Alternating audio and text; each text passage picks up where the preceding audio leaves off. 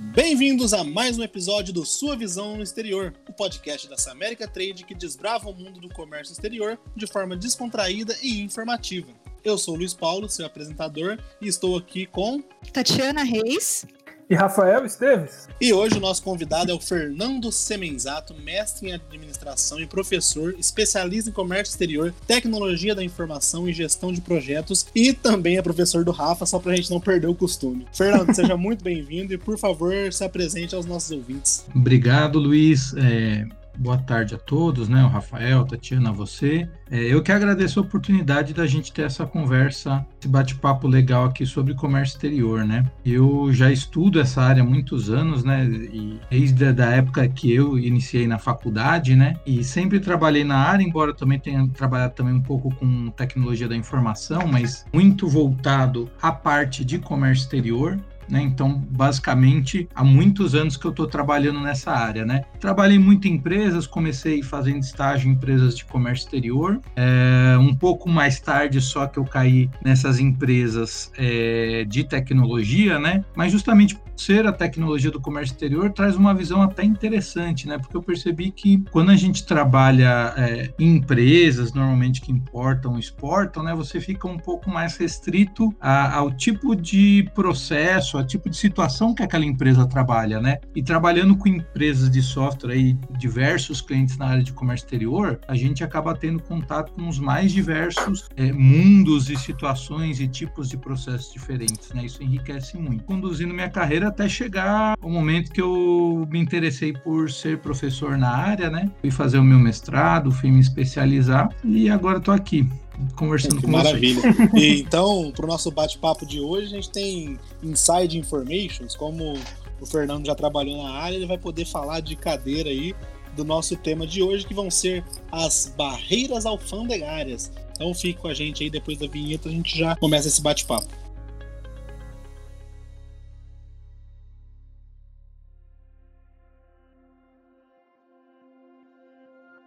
Sempre que falamos de comércio exterior, as burocracias é a primeira coisa que vem na mente ali, até porque são muitas, né? A gente sabe que a maioria aí são para trazer segurança, credibilidade das transações, mas algumas são para atrapalhar mesmo, né? E aí vamos ver se esse é o caso das barreiras alfandegárias, começando por uma pergunta simples aí para o professor Fernando o que são as barreiras alfandegárias? Ah, barreiras alfandegárias, elas também são conhecidas como barreiras comerciais, né? É, qualquer tipo de legislação ou até de norma governamental que um governo de um país impõe sobre o comércio exterior pode ser considerado uma barreira alfandegária. Então, não necessariamente precisa ser apenas a, a legislação. Muitas vezes, a decisão do poder executivo de um governo cria, é, altera ou até retira esse tipo de barreira. E aí não, então não exatamente é um consenso universal, meio que dependendo da legislação do país, quem está querendo exportar tem que se adequar. Isso é, as barreiras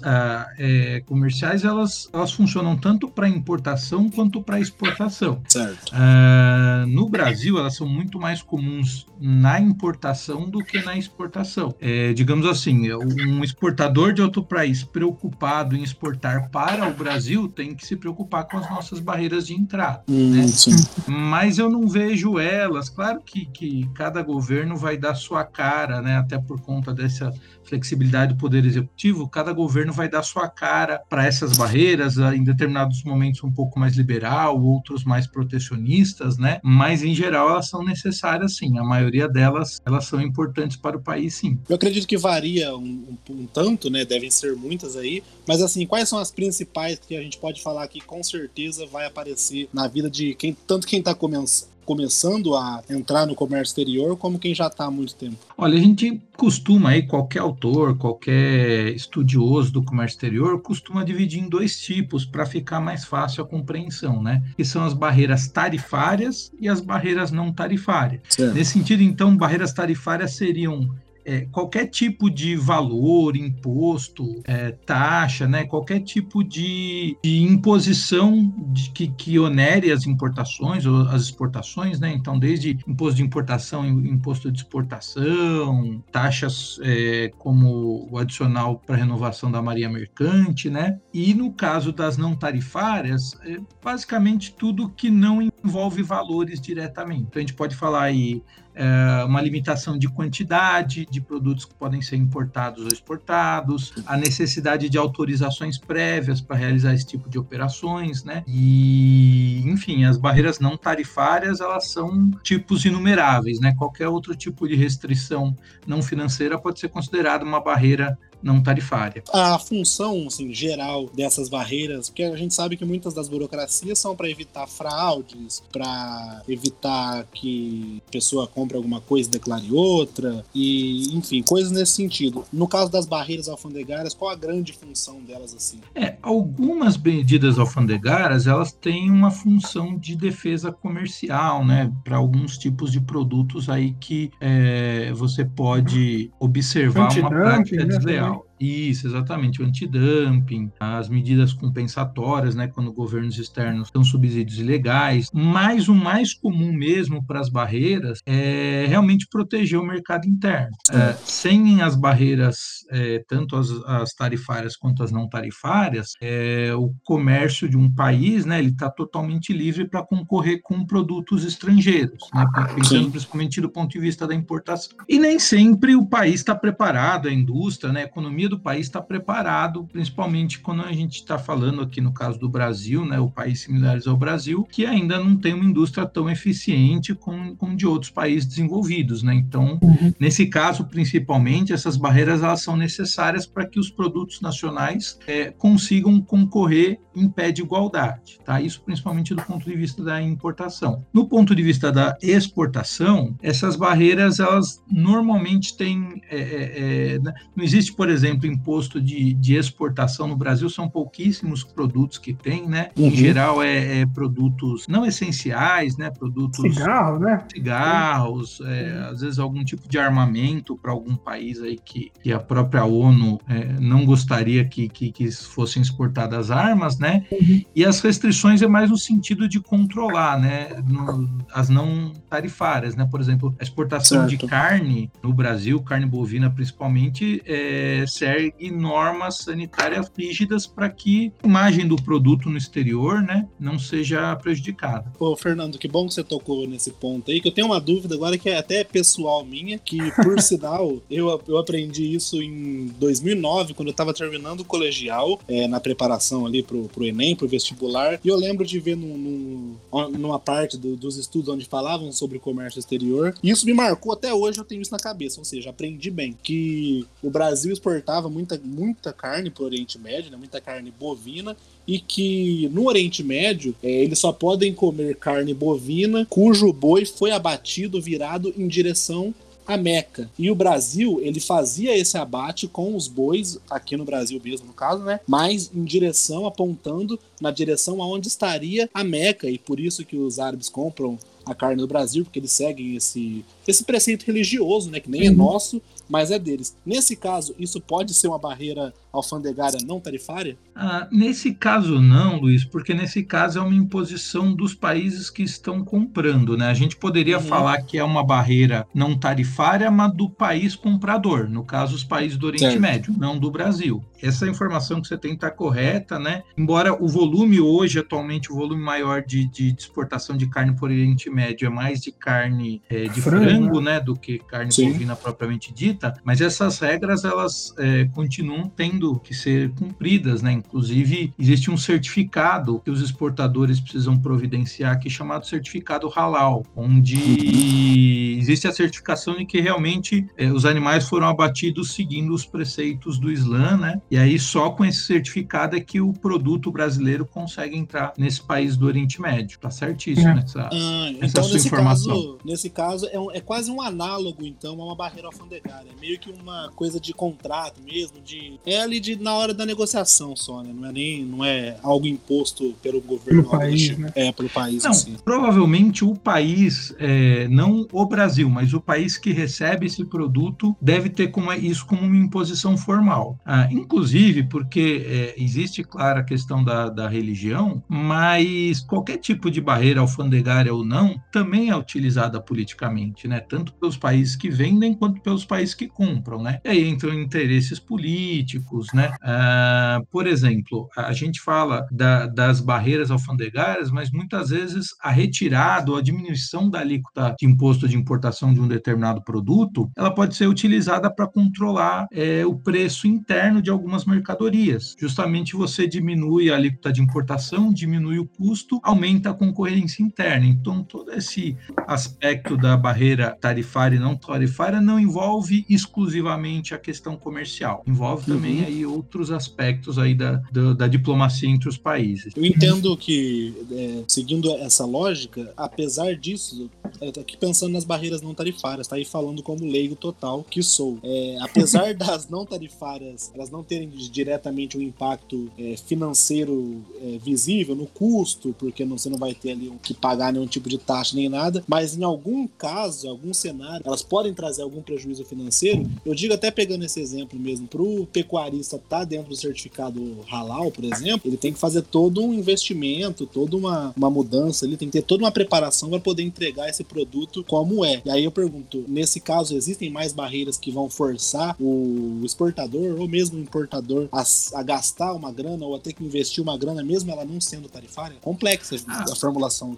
É, não, não, mas tá certo. Mas então, entendeu? Deu pra entender, né? Pra entender, deu pra entender. É, basicamente todas, se não trouxerem um custo direto, acaba por trazer um custo indireto. Por exemplo, as barreiras é, não alfandegárias, elas... É, não tarifárias. Né? Mais uma, oh, desculpa, não tarifárias. Obrigado, Rafael, que às vezes a gente fala tanto que se confunde, né? Elas acabam, é, por exemplo, atrasando a importação de um produto. Quando eu preciso é, solicitar um licenciamento de importação, por exemplo, né? Eu preciso solicitar esse licenciamento para muitos produtos antes mesmo de embarcar a mercadoria para o exterior. E aí, a, enquanto não houver a anuência do, do, órgão aqui governamental que vai fazer essa análise, eu não posso trazer a mercadoria. Então, isso certamente traz, se eu tenho urgência na produção, se eu tenho urgência na comercialização daquele produto, produto, ele pode trazer uma série de impactos financeiros, né? Se eu já estou no meio do procedimento de importação, estou aguardando a mercadoria ser liberada, vai aumentar o meu custo de armazenagem. E no próprio exemplo que a gente estava dando da exportação, né? É, além do, do, do, que o Luiz citou aí das, das despesas de adaptar a produção, né? E esse é só um exemplo do, dos tipos de, de situação que a gente pode encontrar.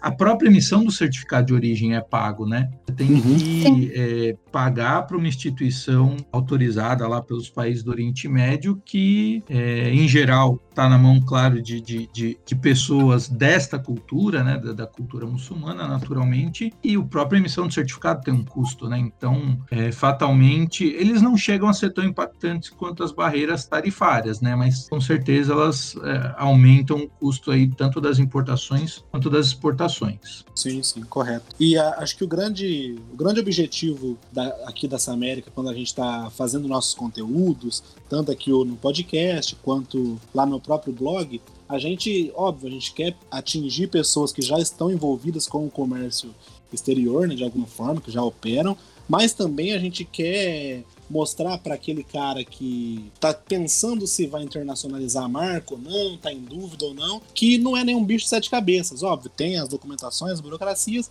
mas dá para ser feito. E aí agora direcionando um pouco para Tati, essas barreiras, esse tipo de barreira, e aí é claro, a tarifária principalmente, o quanto ela é assim um deal breaker para o cara internacionalizar a marca ou começar a importar, exportar, que seja.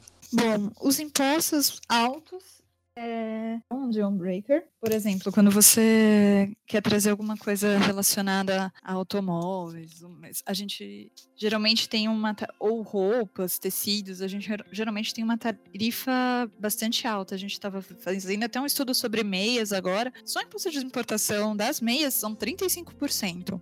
Isso, então a pessoa que vai ver que para ela importar a meia, ela vai pagar 35%, ela vai desistir do negócio logo de cara. 35% Sim. só do imposto de importação. Exato. Sem EPI, PIS, COFINS, ICMS e todos os outros custos. Então, é óbvio, isso é para ajudar a indústria nacional, sem dúvida. Mas é um deal breaker para qualquer um que queira importar. Na exportação, eu acho que é um pouquinho mais fácil, Por quê? Por exemplo, ah, eu quero exportar cachaça, eu quero exportar café. Você vai gastar um pouco para conseguir é, se adequar às certificações, mas depois você vai pagar só o certificado em si, né? E você está ganhando em dólar, é, você está melhorando a qualidade do seu produto, está certificando o seu produto, então você tem um diferencial até para concorrer no mercado externo. Então, eu acho que a pessoa enxerga mais como um investimento na hora que ela está exportando do que na hora que ela está importando. Porque na hora que ela está importando, ela só está vendo custo.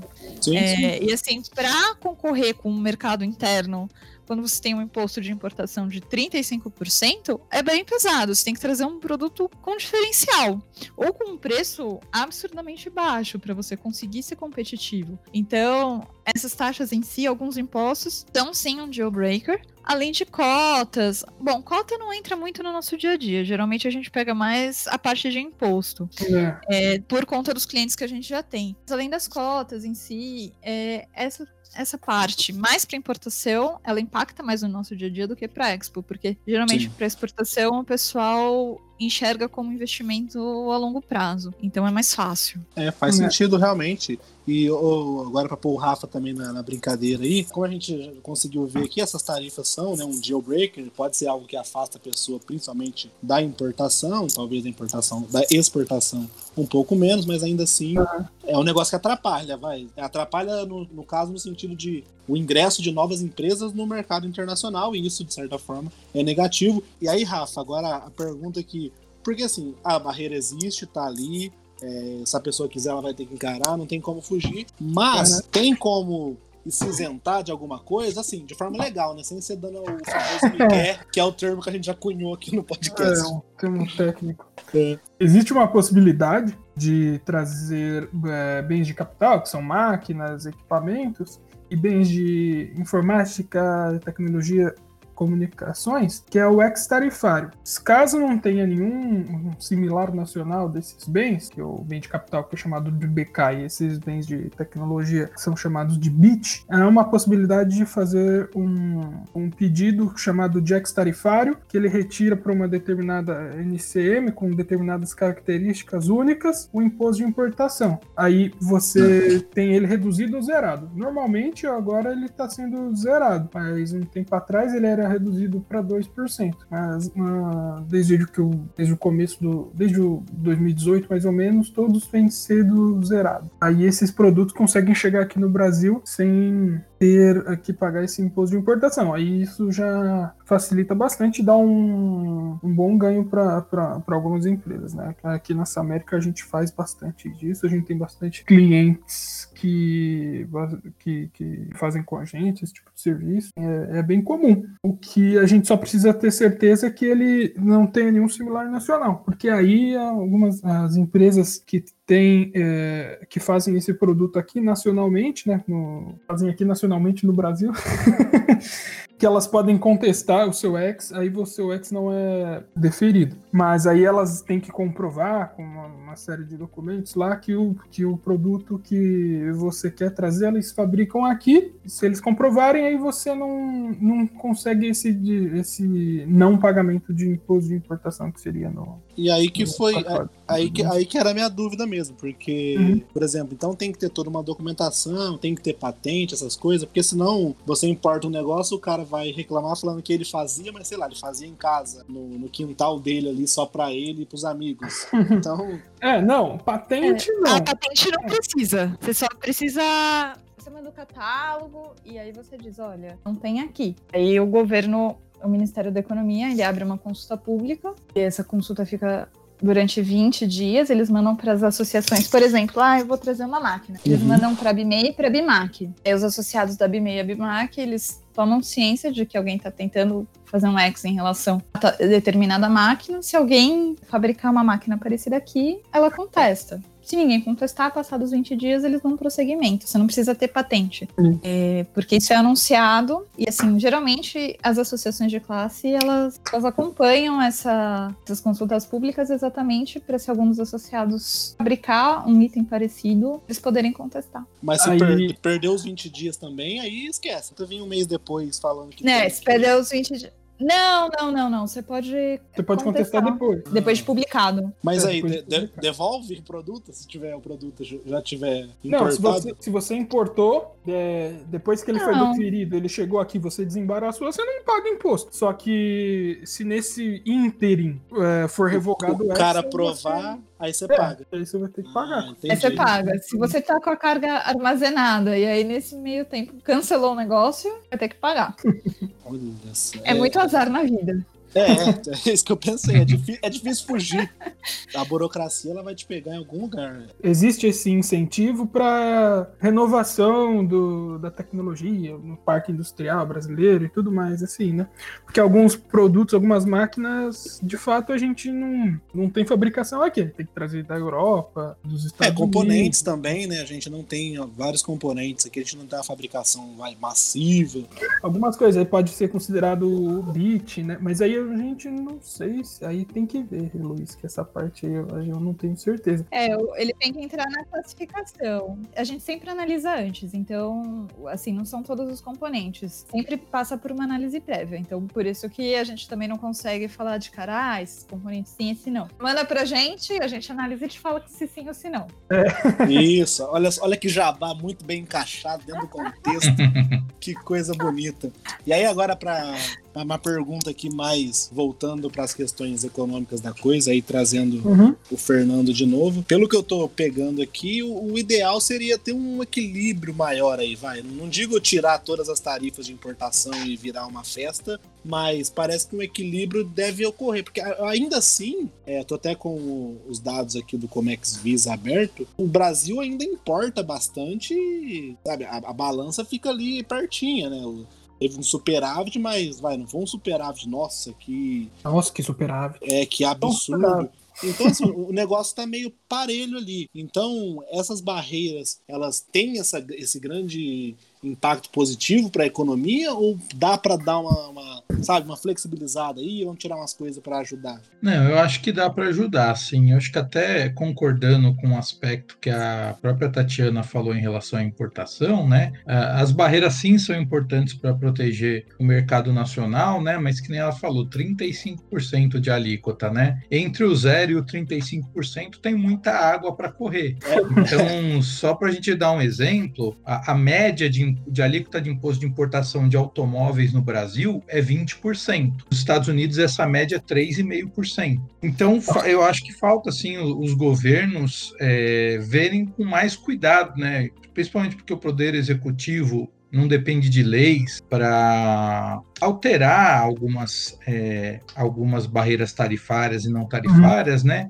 Isso precisa ser revisto é, com um pouco mais de carinho, né? Porque também se a gente protege demais o nosso mercado, né? As indústrias vão ficando acomodadas, elas não se esforçam para se desenvolver, né? É, nos Então, anos 80 aqui, né? Aconteceu isso. né? Exatamente, nos anos 80 aconteceu isso com a informática, né? Era tão Uhum. protegida que o mercado não se desenvolveu. né? Então, é importante sim que isso de tempos em tempos tenha uma revisão e, e principalmente a parte das barreiras tarifárias, né? Isso seja as alíquotas sejam reduzidas, né? Elas são de certa forma é, quando a gente fala em termos de Mercosul, mas fora do Mercosul, o Brasil precisaria negociar muito mais acordos bilaterais aí para reduzir um pouco dessas barreiras e também obter vantagens de outros países, né? Obter essa contrapartida de outros países dos produtos que a gente exporta a outros países. É, o Brasil é meio ruim disso, né? Assim, de acordos, né? Não tem com países assim que a gente tem negócios fortes, né? Não tem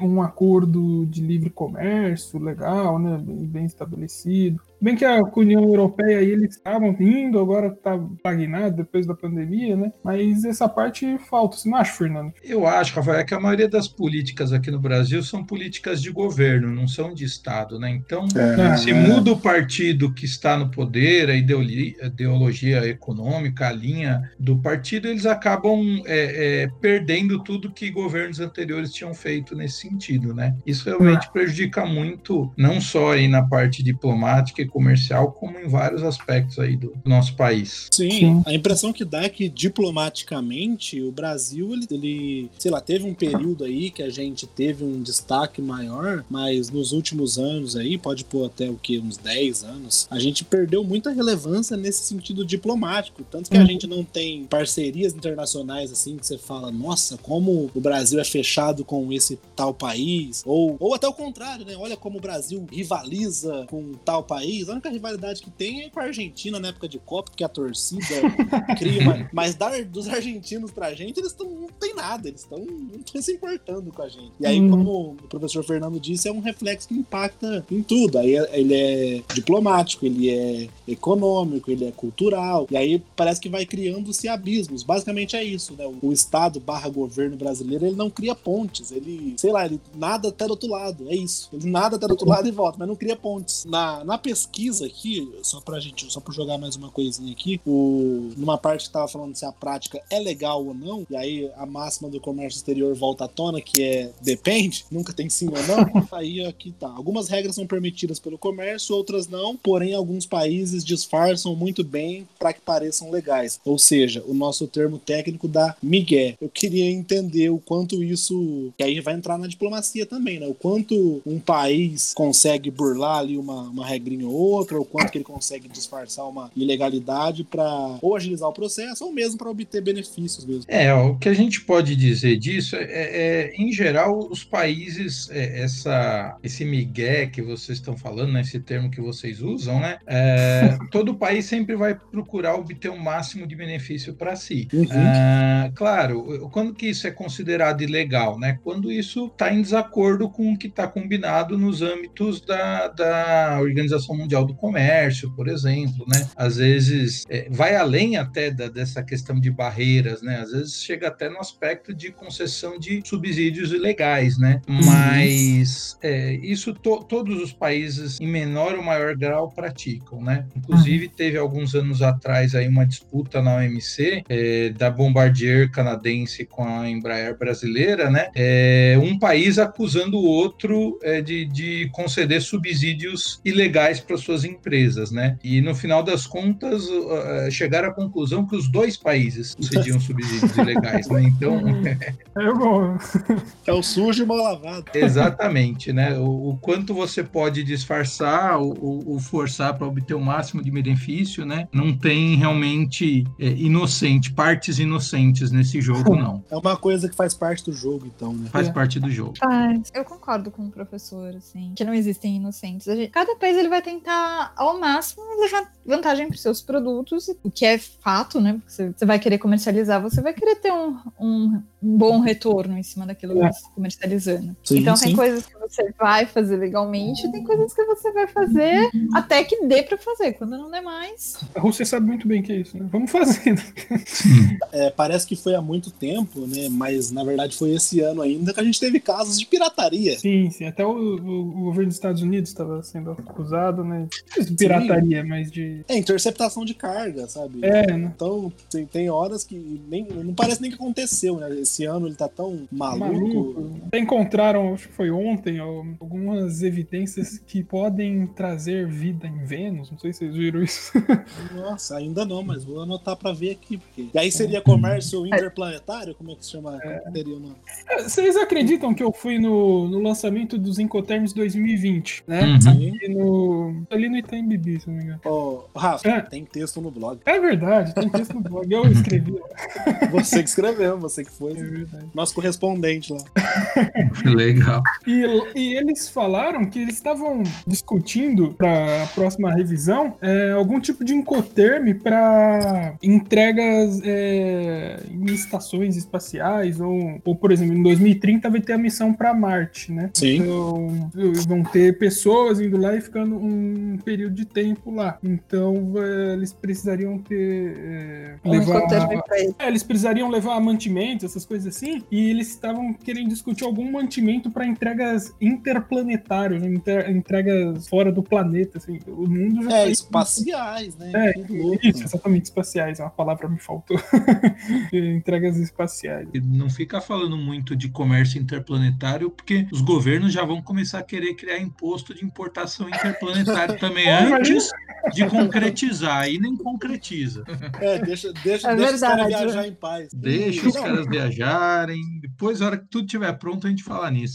Imagina a burocracia para você fazer esse, para você fazer a papelada disso, para você fazer o desembaraço desse. Tá maluco. É, mas a gente tá aqui, mas não, não- já não é mais uma realidade tão distante não. Não, O, não é mesmo. o Elon Mas- Musk e o próprio Jeff Bezos estão investindo muito alto nisso tudo. É, verdade. É verdade. Mas voltando à parte das barreiras em si, eu acho que, é, complementando, cada, por mais que os países é, estabeleçam algumas regras de comércio, cada um vai cuidar dos seus interesses, né? Cada um tem o seu, o seu interesse por trás do jogo. Então, acho que isso também é, impacta no, no comércio. É, isso deixa a gente muito distante de uma, uma regra vai mais unificada para controlar isso tudo, né? É, o, é, o OMC é um antro de acusações, né?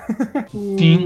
o mecanismo lá de, de disputas deles, eles até tiveram um problema recentemente, porque os Estados Unidos não, não aceitavam quem seriam os juízes lá, né? Texto no blog falando disso também. Sim, sim. Então a OMC, até, até os Estados Unidos, né, estão descredibilizando um pouco a OMC ultimamente e querendo resolver as disputas, não sei como, dando um blefe ali, falando que eles são mais importantes. Mas Sim. É, os Estados Unidos sempre eh, tiveram muita influência nesses órgãos, né? Agora, com o crescimento de outras economias, né, mais notadamente a China, eles perdem um pouco do poder, né? E aí é aquele negócio, quando, quando o juiz é caseiro, tá tudo certo, né? Quando o juiz não é mais caseiro, aí o time se preocupa, né? É, exatamente. é. A preocupação deles é controle. E os Estados Unidos ele sempre foi muito focado nessa parte, digamos assim, tanto que as incursões que eles fizeram para tomar os territórios do México lá, né? Isso há muito tempo atrás, foi justamente porque os caras queriam ter o Atlântico e o Pacífico. Eles já tinham essa Uhum. mentalidade de comercializar com o mundo. Então, os caras massacraram o mexicano pra caramba lá só pra pegar ali Califórnia. ah, eles Texas, compraram. Isso, e É. não, é lógico. Teve uma compra depois, de muita briga, teve uma compra. Essa é a grande mentalidade que ele sempre teve e, e, pelo jeito ainda tem até hoje, né? Até na Segunda Guerra também, a grande, a- o grande foco deles foram ter controle do- dos mares, das bases aéreas. Então você vê uma mentalidade que pelo menos tem uma coerência aí, né? Se a gente pode discutir É. Se, é, se é válido ou não, se é legal ou não, mas pelo menos eles têm uma coerência aí no, no propósito deles. Eles gostam de levar a democracia pro, pro mundo. coincide com levar a democracia com lugares onde acham petróleo. Só coincidência. e até pra gente encaminhar aqui pro nosso encerramento, encerramento, primeiro eu queria muito elogiar o professor Fernando, porque ele fala extremamente bem, com uma eloquência, uma cadência que eu, eu nem interrompo porque eu fico admirado de ouvir ele falando, tá? Eu quero chegar nesse nível de, de discurso, de oratória, mas em todo caso, já agradecendo o Fernando aqui pela participação e para você deixar suas considerações finais, Fernando, pra gente amarrar esse programa aqui. Eu acho que as considerações são isso, né? As barreiras, é, é, elas são, eu considero elas como necessárias, né? Justamente porque as empresas elas sempre vão visar o lucro e o próprio, a sua própria existência, né? Então, uma empresa de armas, por exemplo, não, não vai olhar muito para qual país está vendendo ou deixando de vender, né? Então, de certa Sim. forma, os países eles têm a obrigação de observar os interesses é, gerais do país, né? E não apenas de uma empresa. Então, as barreiras elas são importantes por conta disso. Agora, elas não podem ser retrógradas, né? Elas precisam ser revisitadas, né? E revisadas de tempos em tempos, realmente para que o país continue sendo competitivo, né? E quanto a essa questão aí de, de, de falar, o Rafael sabe bem das minhas aulas, né? Eu falo rápido que não, para não dar tempo de ninguém fazer pergunta. Aí, quando eu termino, o pessoal já está com tanta informação que aí ninguém faz pergunta, aí fica mais fácil assim. É exatamente isso que eu senti. Já dá informação completa que pronto, não, não fica dúvida. Não, Não resta É. dúvida. Foi boa, foi boa. Tati, suas considerações? Bom, é, eu queria primeiro agradecer ao Fernando pela disponibilidade de tempo. Concordo em relação a algumas barreiras, sim, para proteger alguns aspectos da indústria, proteger é, empregos também, no geral, né? Mas, é, por outro lado, a gente tem que analisar o, o que, que é bom e o que está impedindo que a indústria com- é, se torne mais competitiva e que permita que a gente tenha um avanço tecnológico, para que a gente possa competir de igual para igual com outros países também, que a gente não fique acomodado, entre aspas, né? Sim. Basicamente isso. É, mais uma vez, obrigada, Fernando. É, espero que você possa contribuir com a gente em outros podcasts. O convite está Por aberto. favor. Eu virei sempre que me chamarem e estou à disposição. Gostei muito de participar. Que maravilha. E, Rafa, suas considerações finais? Então, a gente, como a Tatiana disse, como o professor disse, o- as barreiras têm uma, têm uma importância, têm um papel. Talvez as tarifárias nem tanto, mas as, as não tarifárias talvez até uma importância maior pro, pro país, porque é, você quer deixar um padrão ali, você quer não, não, não inflacionar o mercado com produtos estrangeiros, mas aí a gente tem, como a Tatiana disse, a gente tem que levar em conta o que está atrapalhando que as empresas brasileiras cresçam. É a competitividade com os produtos importados ou é a falta de capacidade da, da própria indústria de, de crescer, de inovar, coisa e tal? Ou é talvez o Estado que esteja atrapalhando em algum sentido? Então, algumas barreiras que são colocadas que, é, querendo defender a indústria nacional, na verdade, são só algum tipo de discurso para atrapalhar talvez possível, a entrada de possíveis novos competidores, só ficar com players de sempre no mercado, empresas gigantes, e que dificulta a entrada de novos concorrentes no mercado. As, as barreiras tarifárias são inúmeras para qualquer país que você for exportar. Provavelmente você vai encontrar ah, alguma, e o Brasil não é diferente, né? E no Brasil o que pega pra gente é mais os impostos. Mas, Ah, sempre. mas cada dia o Brasil novo. Sim, mas do imposto a gente não vai fugir, pode ter certeza. Querem criar até mais, mas enfim, isso é assunto pra gente falar no. Há duas No verdades dia. vida, né? É, mas a gente, vai Verdade. falar, a gente fala disso no outro dia. Então, gente, estamos caminhando aqui pro nosso. Pro final do nosso programa, novamente agradecer o professor Fernando, que foi assim, novamente uma aula. Sempre que a gente traz professor aqui, são aulas e isso me ajuda muito, porque eu aprendo muito sobre comércio exterior. Enfim, vou deixar aqui na, na descrição, como sempre, os links das redes sociais do professor, do LinkedIn, onde você pode encontrar ele aí para falar com ele também na internet. Vou deixar os links dessa América, do blog, dos podcasts anteriores. E é isso, mais alguma coisa, galera? Então, ouçam nossos podcasts anteriores, leiam nossos textos e até a próxima semana. Até a próxima semana. Tchau, tchau. É, Tchau! tchau, tchau.